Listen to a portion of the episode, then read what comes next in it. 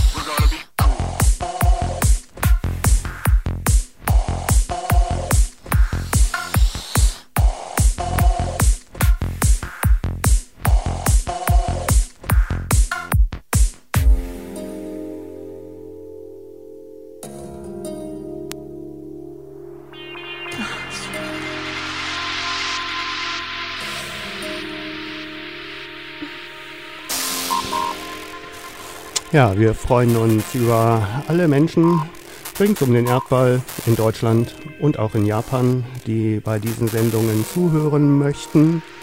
Für die heutige Sendung haben wir die Sachen nicht wirklich auf der Reihe, weil ich viel zu langsam bin im Texte schreiben und Kurunai deswegen mit dem Übersetzen nicht wirklich hinterhergekommen ist für den Plan zur ersten Sendung.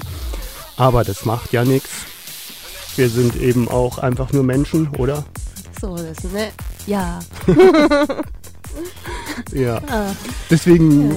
wollen wir uns heute ein bisschen vorstellen und dass ihr einen Eindruck kriegt, wer wir sind und warum wir diese Sendung machen. Natürlich könnte ich versuchen, alles direkt zu übersetzen, aber da wären die Informationsfehler viel zu groß. Das traue ich mich leider noch nicht. Also ja, das ist ja auch okay. Ich traue mich auch oft nicht. Also in der vorletzten Woche habe ich mich nicht getraut, Texte zu schreiben, weil in meinem Kopf sich alles gekreist hat. Die Informationen sind so vielfältig, dass ich mir keine Bilder machen konnte, was ich überhaupt sagen will. Das ist gar nicht so einfach bei so einem Ausmaß von ja. der Katastrophe Ob in Japan. Ob das überhaupt möglich ist, weiß ich auch nicht. Ob man da Bilder irgendwie ähm, im Kopf haben kann oder ob die Bilder naja, klar entstehen. Mhm. Ja, also wenn ich dann soweit bin, dass ich dann wirklich was schreiben kann, dann habe ich ein klares Bild im Kopf. Ist noch die Frage, ob ich das dann wirklich in Worte übersetzen kann. Und ob das dann wörtlich ins Japanische übersetzt werden kann. Das, das ist, ist dann nochmal die dritte Frage. Ja, genau. Mhm. Naja, so, das sind halt die Alltagsprobleme in einer zweisprachigen Sendung. Ja. Auf jeden Fall wollen wir das ausprobieren, dass auch japanische Leute uns hören können. Das wäre auch toll, wenn das wirklich in Japan ähm, die Informationen ankommen würden. Ob sie aufgefasst werden, wie sie aufgefasst werden, weiß ich nicht, aber das ähm, hast wird du sich einen, zeigen. Hast du einen Eindruck, ähm, wie die japanische Bevölkerung informiert ist? Wie sie informiert ist, ist wahrscheinlich schon relativ weniger als in Deutschland, wenn ähm, ja die Bürgerinitiativen und so haben einen anderen Stellenwert als in Deutschland. Ähm, die Voraussetzungen oder die Gegebenheiten der atomaren Bewegung ist halt anders als hier und äh, ich glaube es gibt schon, also die Informationen könnte man sich natürlich holen übers Internet, aber ob sich so viele Menschen ernsthafte Gedanken darüber machen, das ist, das weiß ich nicht. Das kann ich nicht sagen. Also für also. Schulen, zum Beispiel in Fukushima City, ähm, beschreibt jemand in einem Brief die Situation so, dass die Lehrer und Lehrerinnen völlig unbedarft sind und sich gar keine Gedanken drüber machen. Sie sind wahrscheinlich auch überfordert mit der Situation. Nur weil sie Lehrer sind, sind sie auch nicht allwissend und ähm, plötzlich die Energie, die als sauber und sicher deklariert, deklariert worden sind, ähm, naja, dass diese Energien plötzlich was komplett anderes darstellen, die Gefahr gegenüber der Menschheit und so weiter und so fort. Das, damit sind die Lehrer natürlich überfordert, denke ich. Früher wurde es auch uns beigebracht, dass diese Atomenergie sauber, sicher und so weiter ist. Es gab auch ziemlich viele Schulbücher ähm, was auf Internet zugreifbar waren, aber ähm, vor kurzem, als ich darauf gehen wollte, waren sie nicht mehr zugreifbar oder auffindbar. Also ich weiß nicht, wie es weitergeht oder wie das ist. Mhm. Es ist halt auch extrem schwierig, irgendetwas, was wir nicht riechen, nicht sehen und nicht schmecken können, da eine Gefährlichkeit drin zu erkennen. Ja. Und bei der Radioaktivität geht es im Prinzip um so kleine Mengen, die schon gefährlich sind. Also zum Beispiel, jetzt gucke ich mal, ob ich das auf die Schnelle finde. Ähm, ein Regierungsarzt, Dr. Noboru Tanaka, ist ähm, Risikoberater der Präfektur Fukushima. Ähm, er hat gesagt, kein Problem unterhalb von 10 Mikrosievert pro Stunde. Also 10 Mikrosievert pro Stunde ist eine extrem hohe Dosis. Und er sagte auch einmal, dass Plutonium ruhig getrunken werden könne. Also das ist aus einem Brief äh, von einem Mitbewohner in der Präfektur Gunma. Und dass Plutonium getrunken werden könnte. Also Plutonium ist so giftig, dass einzelne Moleküle Krebs auslösen. Also in so kleinen Mengen. Ja. Und trotzdem ist da jemand als Regierungsarzt für die Katastrophenpräfektur Fukushima zuständig. Und naja, Plutonium, kein Problem, trinke ich jeden Tag, ist sogar gesund. Mhm. Also das ist eigentlich die Version, in der die Leute wahrscheinlich unterwegs sind in Japan. Ne? Das kann sein, das kann wirklich sein, ja. Also ich kann die gegenwärtige Situation nicht abschätzen, weil ich in Deutschland sitze und äh, selber ähm, seit einem Jahr nicht mehr in Japan war. Ähm,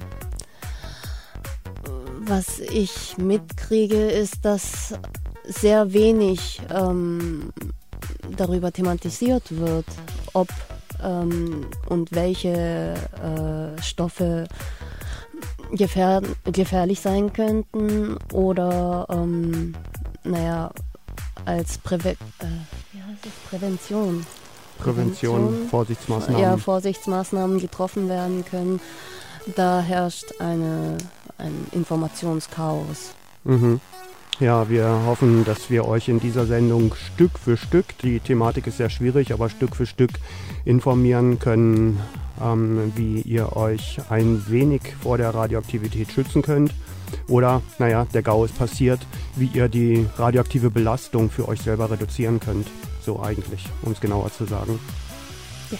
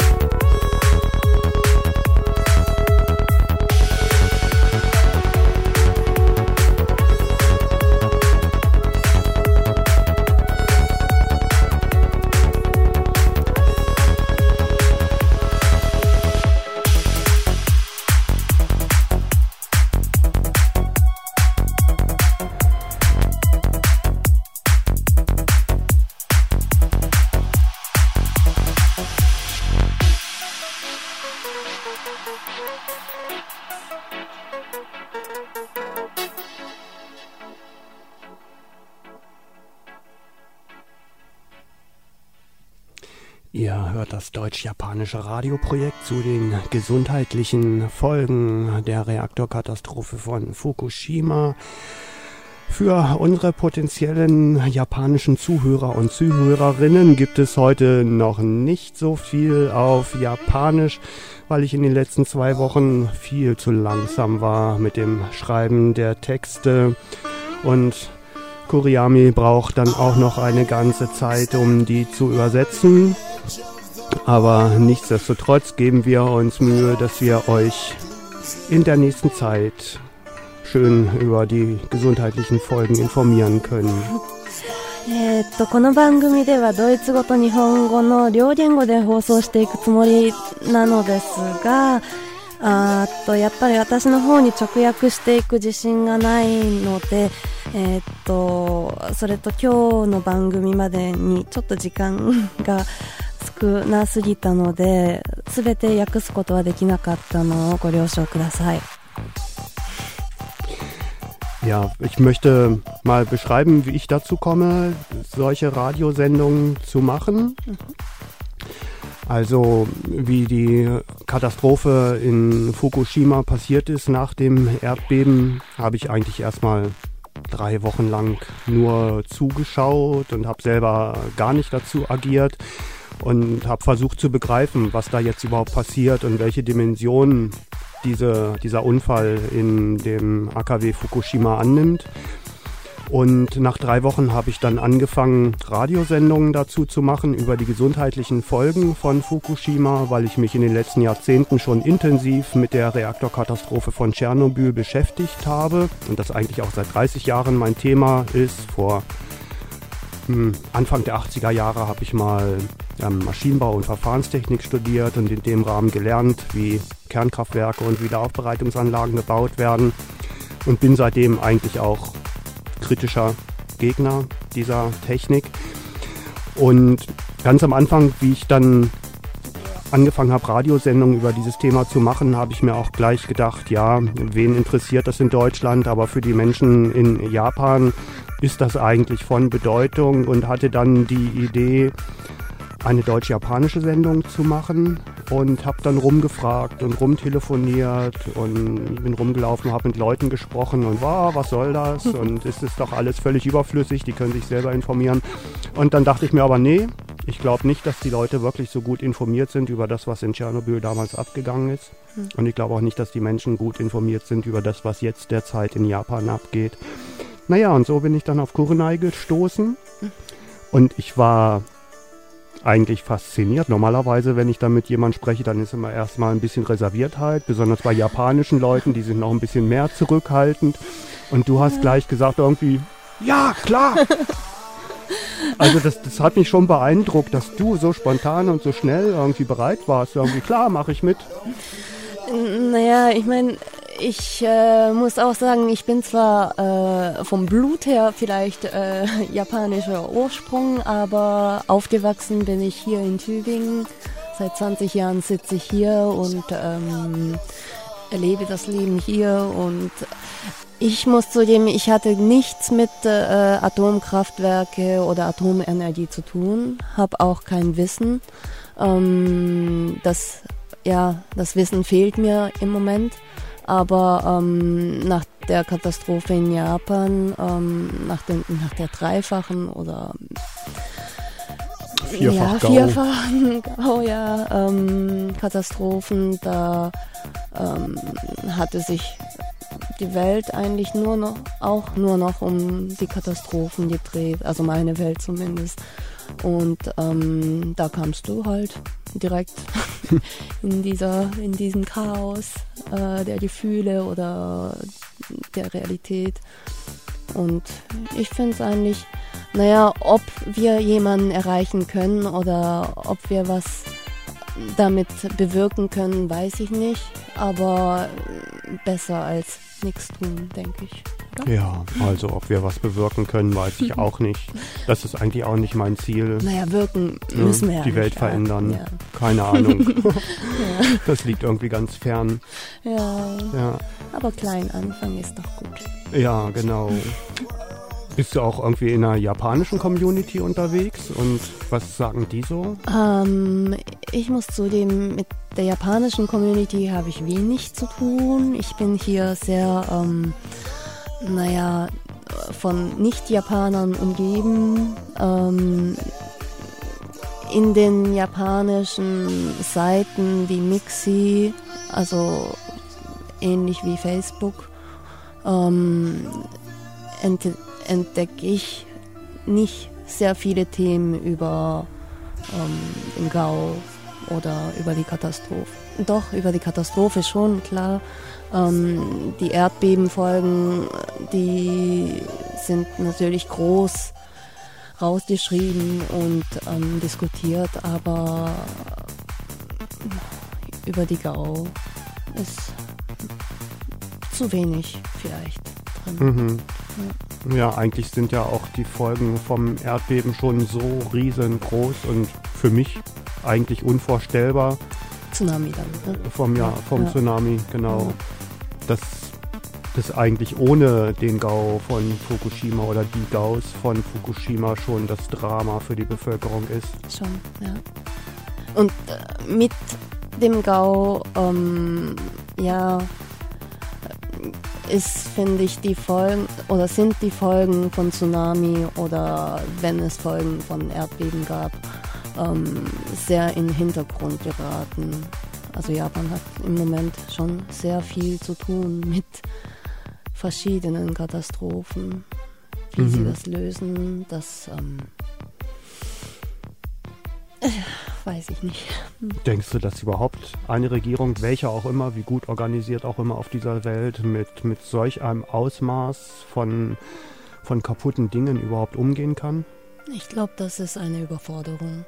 Eigentlich für komplett für, alle. Ne? Ja, ja.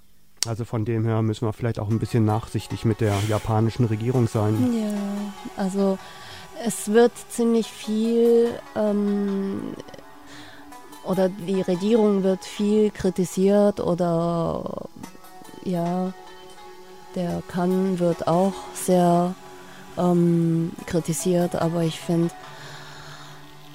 mit dem Ausmaß müssen sie einfach schauen, dass sie nicht sofort Erfolge erzielen können, sondern wirklich weitsichtig sein müssen und ja, vielleicht. Mhm. Niemand von Schritt uns würde es besser machen. Ja, hm, vielleicht gibt es irgendwelche Personen, die es besser machen könnten, aber ja, im Moment. Ja, aber wenn ich mir vorstelle, was könnte bei uns jetzt eine Angela Merkel überhaupt bewirken mit irgendwie dem konservativen Ministeriumsapparat, der dahinter steht und die eigentliche Arbeit macht und äh, mit der bockigen Industrie, die sich absolut gegen jede Neuerung und gegen jede neue Sichtweise wehrt. Ich denke mal, das dürfte in Japan ähnlich funktionieren. Denke ich auch, ja.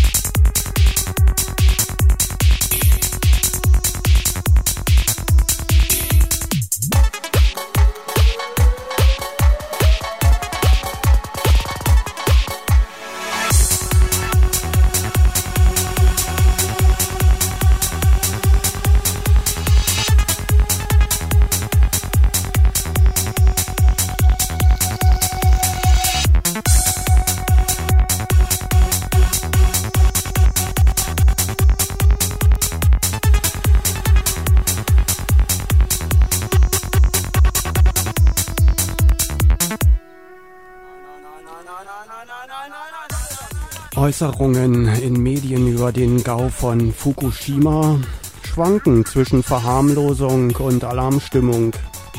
Grenzwerte scheinbarer Unbedenklichkeit unterscheiden sich um das Tausendfache.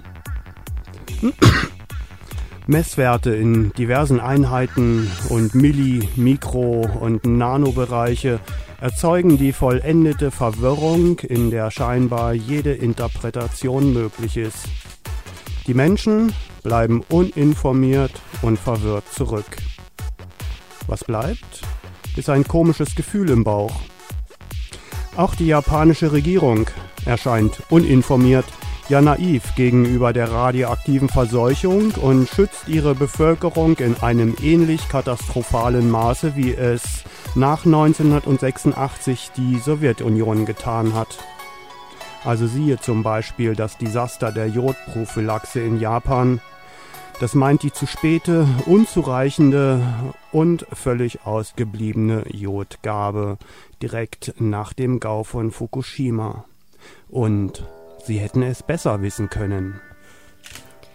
福島に関するメディアの情報は楽観的から悲観的と何が本当なのか実現的なのかそうではないのかわからなくなっているように感じます 人体に影響ないだろう、ないだろう放射線量は各情報源により100倍以上の異なりを見せています。解釈が可能だとされる様々な測定値は一定に定められず、理解しようとする人々を反対に混乱させているようにも感じます。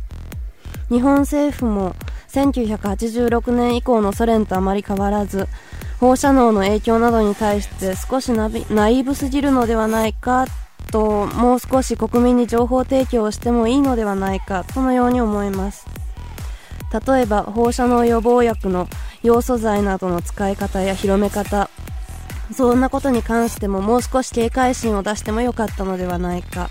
そうすれば遅すぎたとのようなことが防げたのではないかと思います。Seit 25 Jahren häufen sich die Studien über die gesundheitliche Katastrophe in Ukraine, in Belarus und Russland als Folge des Gau von Tschernobyl. Studien, die bis heute von der etablierten Politik und Expertenszene ignoriert werden. 60 Jahre Verharmlosung seit Hiroshima und Nagasaki haben so große Wissenslücken erzeugt, dass die japanische Regierung ihre Bevölkerung durch falsches Handeln zusätzlich schädigt. Dem muss die Zivilgesellschaft durch eigenes Handeln entgegentreten.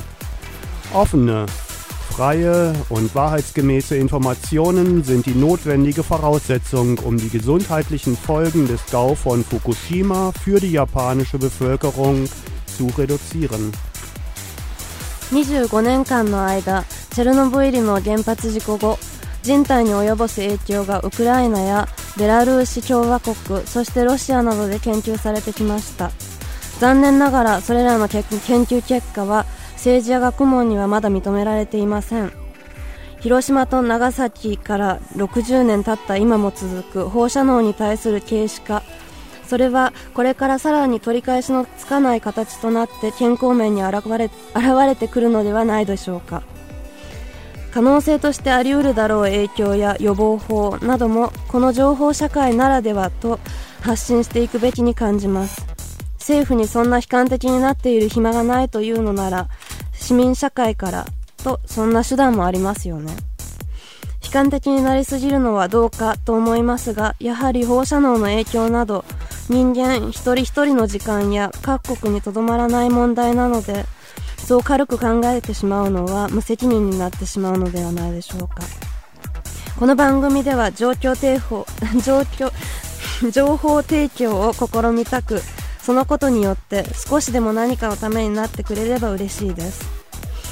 次回までには日本語の用意ももう少しできると思うのでこれからもよろしくお願いします。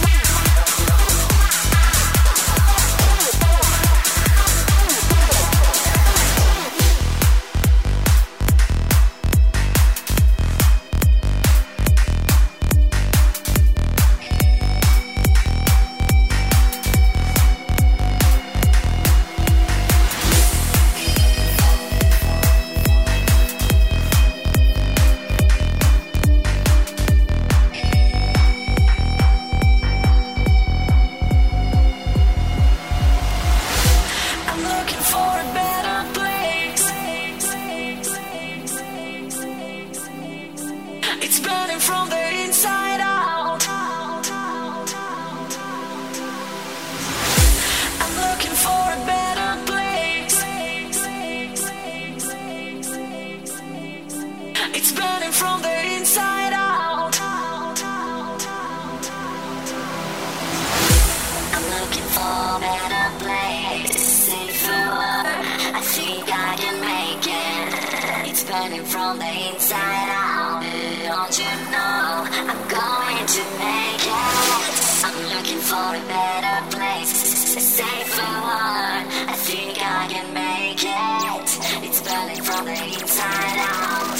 want you now.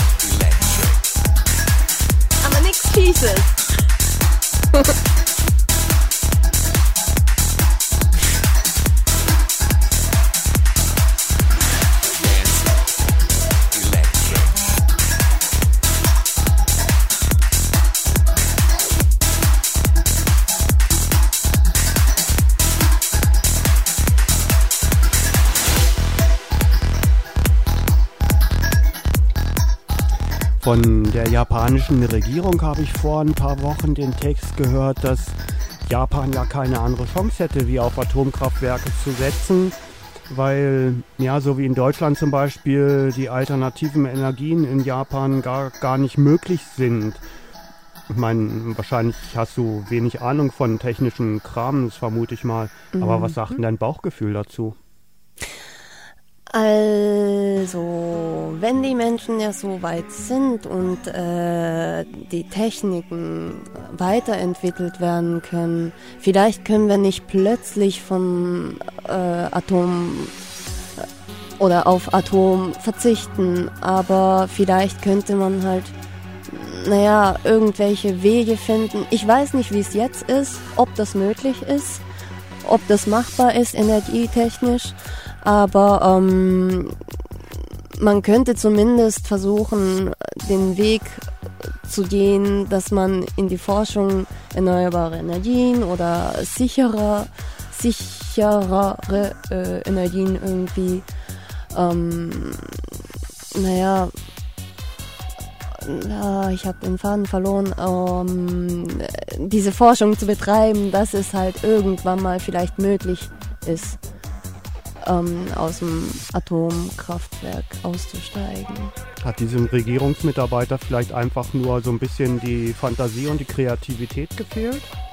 Ähm, ich glaube nicht, das ist äh, die japanische bisherige ähm, Richtung, die ähm, das Land eingeschlagen hatte, dass wir auf Atomkraft setzen. Es gab am Anfang ähm, so eine Bewegung oder Euphorie, dass wir Japaner, wir, die ähm, zum Opfer von Atombomben geworden sind, ähm, es vielleicht ähm, das ja ähm, in Form von Atomenergie das Positive rausziehen können, dass wir auch sagen können, es geht auch anders, aber diese Richtung ist dann halt wohl doch nicht so das Richtige, ge- also die richtige gewesen vielleicht.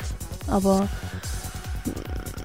das ähm, Atommythos ist vorhanden und wird wahrscheinlich noch lange Zeit vorhanden sein. Hm. Ob sich das irgendwie ändert, weiß ich nicht. Und ob die Regierungssprecher oder die Wirtschaft ähm, es einsehen wollen, dass sie vielleicht auf Mhm. was anderes setzen sollen. Mhm. Also ich glaube, dass die Menschen da einfach nur, oder sage ich mal die, die äh, Regierungsmitglieder der japanischen Regierung, dass die einfach nur so Grenzen im Kopf haben, außerhalb von denen sie die Welt einfach nicht akzeptieren wollen. Weil nachdem dann dieser Regierungsmitarbeiter das gesagt hat, dass alternative Energien für Japan völlig unmöglich wären, ist ja für Deutschland ganz schön, aber für Japan geht es halt nicht, habe ich da mal drüber nachgedacht. Und eigentlich die älteste Form der alternativen Energienutzung in Deutschland ist die Wasserkraft. Mhm. Und da hat Japan zwei gigantische Potenziale. Also zum einen den Pazifik mit seinen heftigen Gezeiten und Strömungen, um moderne Gezeitenkraftwerke zum Beispiel zu bauen. Also in Holland gibt es sowas schon seit 30, 40 Jahren. Und zum anderen, dadurch, dass sich so ein großes Mittelgebirge durch Japan durchzieht, gibt es halt sehr viele Flüsse und Bäche und sowas, die über Turbinen benutzt werden können. Also das ist eine Wasserkraftform, die in Deutschland schon seit äh, 130 Jahren inzwischen betrieben wird. War eigentlich ursprünglich das größte alternative Potenzial, so richtig mit Tradition.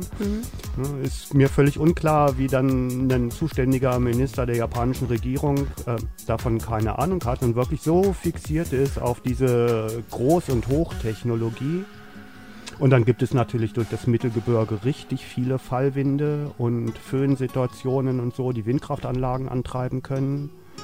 Also stellt sich mal für Japan fast noch ein größeres Potenzial wie für Deutschland. Hm. Dann hast du mir erzählt, dass es im Süden von Japan eigentlich schon inzwischen viel zu warm ist, um äh, dort Landwirtschaft zu betreiben. Aber das bedeutet ja Also- auch, dass da sehr viel die Sonne scheint. Mhm, ja, ja.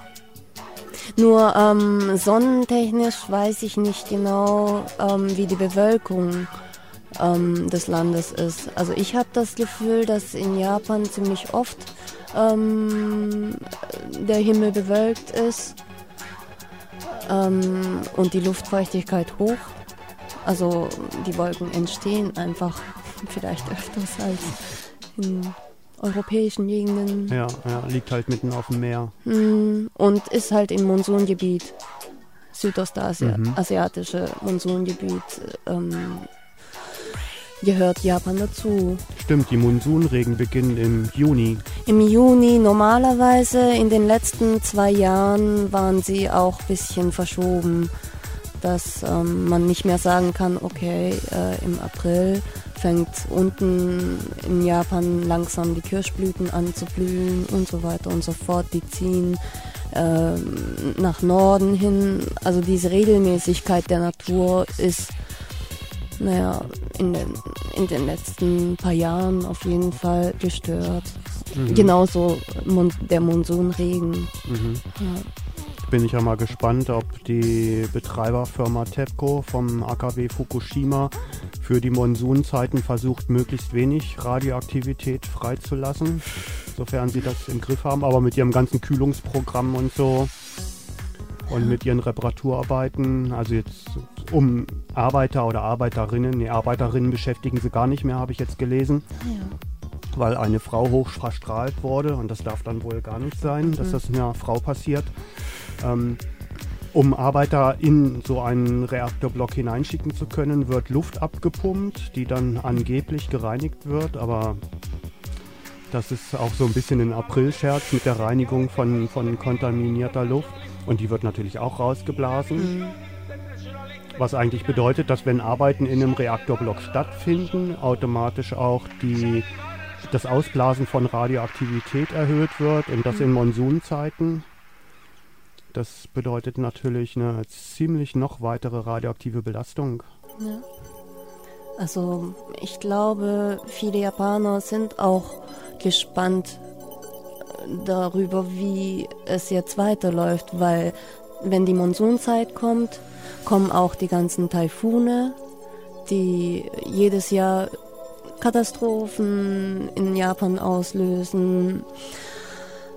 Wie das, ja, nee, wir, wir können einfach nur hoffen, glaube ich, wie, wie die Stürme dieses Jahr sich entwickeln werden. Mhm. Und ob es irgendwelche Maßnahmen gegen diese Naturgewalten oder Naturphänomene gibt, Naja, Da also gegen, gegen, ahnungslos. gegen Naturkatastrophen, da können wir gar nichts machen. Ja, Das macht die Erde mit uns. ja. Wir als die Naturkatastrophe? ja, vielleicht sind wir die größte Naturkatastrophe, genau. Ja, ja, sollte man so sehen. Ja, für die japanische Bevölkerung ist es auf jeden Fall noch eine sehr schwierige Zeit. Also hier in Deutschland ist es ja so, dass das Interesse an dem Gau von Fukushima schon deutlich abgenommen hat. Es sind fast keine Meldungen mehr in den Medien drin. Ich habe jetzt in einem Brief zum Beispiel gelesen von, von einem Japaner aus der Präfektur Gunma, dass es am 9. April ähm, eine Explosion im Block 1 des Kraftwerks Fukushima gegeben hat.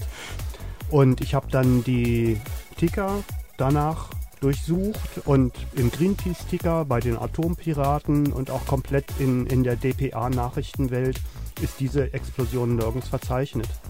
Also das heißt, dass die Ausgrenzung von dem Realen, was mit dem Gau in Fukushima passiert, inzwischen auch bei uns hier schon so heftig ist, dass wir bedeutende Geschichten gar nicht mehr mitkriegen. Und ich weiß auch nicht, ob man das in Japan, selbst in Japan mitkriegt. Also, Ja, ja. Das Also- könnte ich mir auch vorstellen, Ja. dass es Dieser Mensch hat dann geschrieben, dass auf NHK zum Beispiel die einen Live-Bild vom AKW Fukushima senden, Mhm. dass genau zu dem Zeitpunkt, wo diese Explosion war am 9. April, das NHK dann ein Bild von vor drei Tagen gesendet hat. Zum Beispiel. So scheint das auch in Japan zu funktionieren. Ja. Und dass eigentlich, ähm, also die, die japanische Reaktorkommission oder Reaktorsicherheitskommission, weiß nicht genau, wie die bei denen heißt, hat gesagt, dass zurzeit 10 oder 12 Prozent des damals in Tschernobyl ausgetretenen radioaktiven Inventars freigeblasen wurde und dass bis zum Jahresende ungefähr die Qualität von Tschernobyl erreicht wurde. Und die Dimension finde ich für Japan heftig, weil das radioaktive Inventar von Tschernobyl ist in einem Umkreis von, sage ich mal, 3000 Kilometer verteilt worden, also ein extrem großes Gebiet. Und das radioaktive Inventar von Fukushima wird dagegen auf einem wesentlich kleineren Gebiet verteilt werden, also im Umkreis von 400, 500 Kilometern nur. heißt es dann höhere Konzentration? Das wie? heißt, dass die radioaktiven Konzentrationen wesentlich höher sind. Ja. Mhm. Und das ist vielleicht auch noch eine, eine ganz interessante Meldung, das ist mir jetzt auch aufgefallen. Ich habe mir natürlich von Anfang an Gedanken drüber gemacht, was Alaska und Japan, äh, Alaska und Kalifornien so abkriegen werden von der radioaktiven Wolke. Und Kalifornien hat relatives Glück gehabt, weil die radioaktiven Wolken noch auf dem Pazifik vor dem Festland gedreht haben.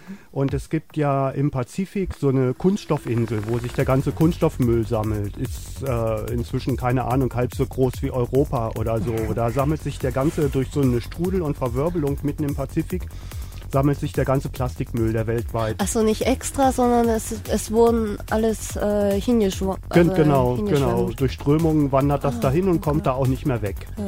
Und ähm, ungefähr, wo, wo diese gigantisch große Plastikabfallinsel ist im Pazifik, da sammelt sich auch der größte Teil der Radioaktivität aus Fukushima. Ah, Also der ist praktisch auf dem Pazifik vor Kalifornien wieder umgedreht ja. und kreist jetzt so mitten über dem Pazifik. Ist das dann nicht besser, dass, äh, wenn sich da alles Für die Menschen sammelt? schon. Ja, ja, für die Menschen schon. Ah. Ja.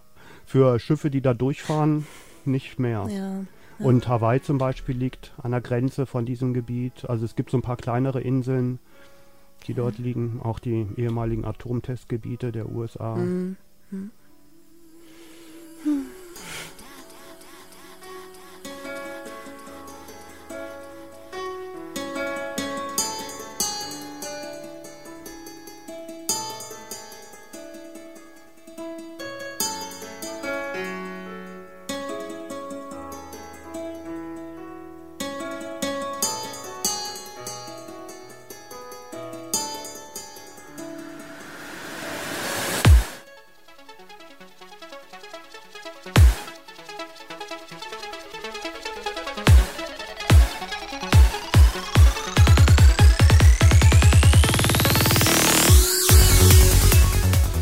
Ja, ihr hörtet in dieser Stunde das deutsch-japanische Radioprojekt zu den gesundheitlichen Folgen von Fukushima im freien Radio Wüste Welle aus Tübingen auf 96,6 MHz und im Livestream auf www.wüste-welle.de.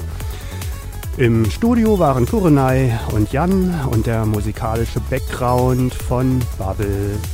Wir berichten über den Gau von Fukushima nach dem schlimmen Erdbeben im Japan am 11. März und vergleichen diesen mit der Reaktorkatastrophe von Tschernobyl im Jahre 1986.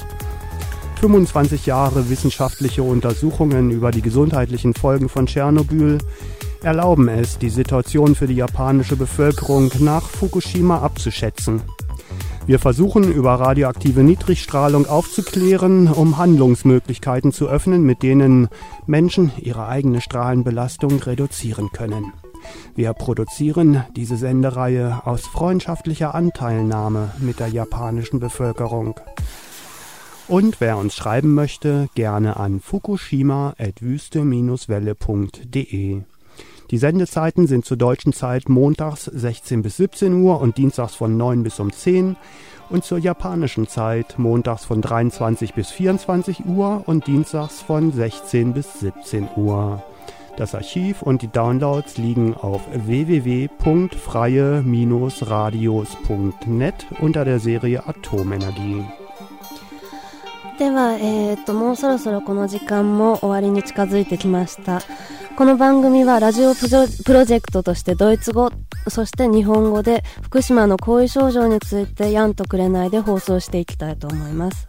えっと、バックグラウンドの音楽は DJ バブルのものです。えー、っと、そうですね。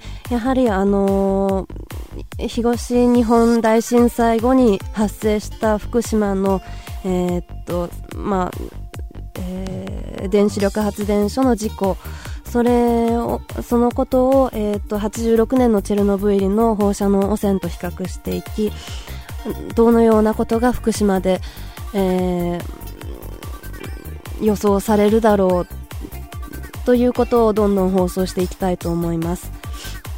とこの番組はドイツ時間では、えー、と月曜日の午後4時から5時そして火曜日の午前9時から10時までそして日本時間では月曜日の夜11時から12時までまたは火曜日の午後4時から5時まで放送していきます。えー、っとアーカイブなどもあるので見てみてください。意見感想などある方はメールでお願いします。えー、そうですね。ご連絡お待ちしております。ではまた今度。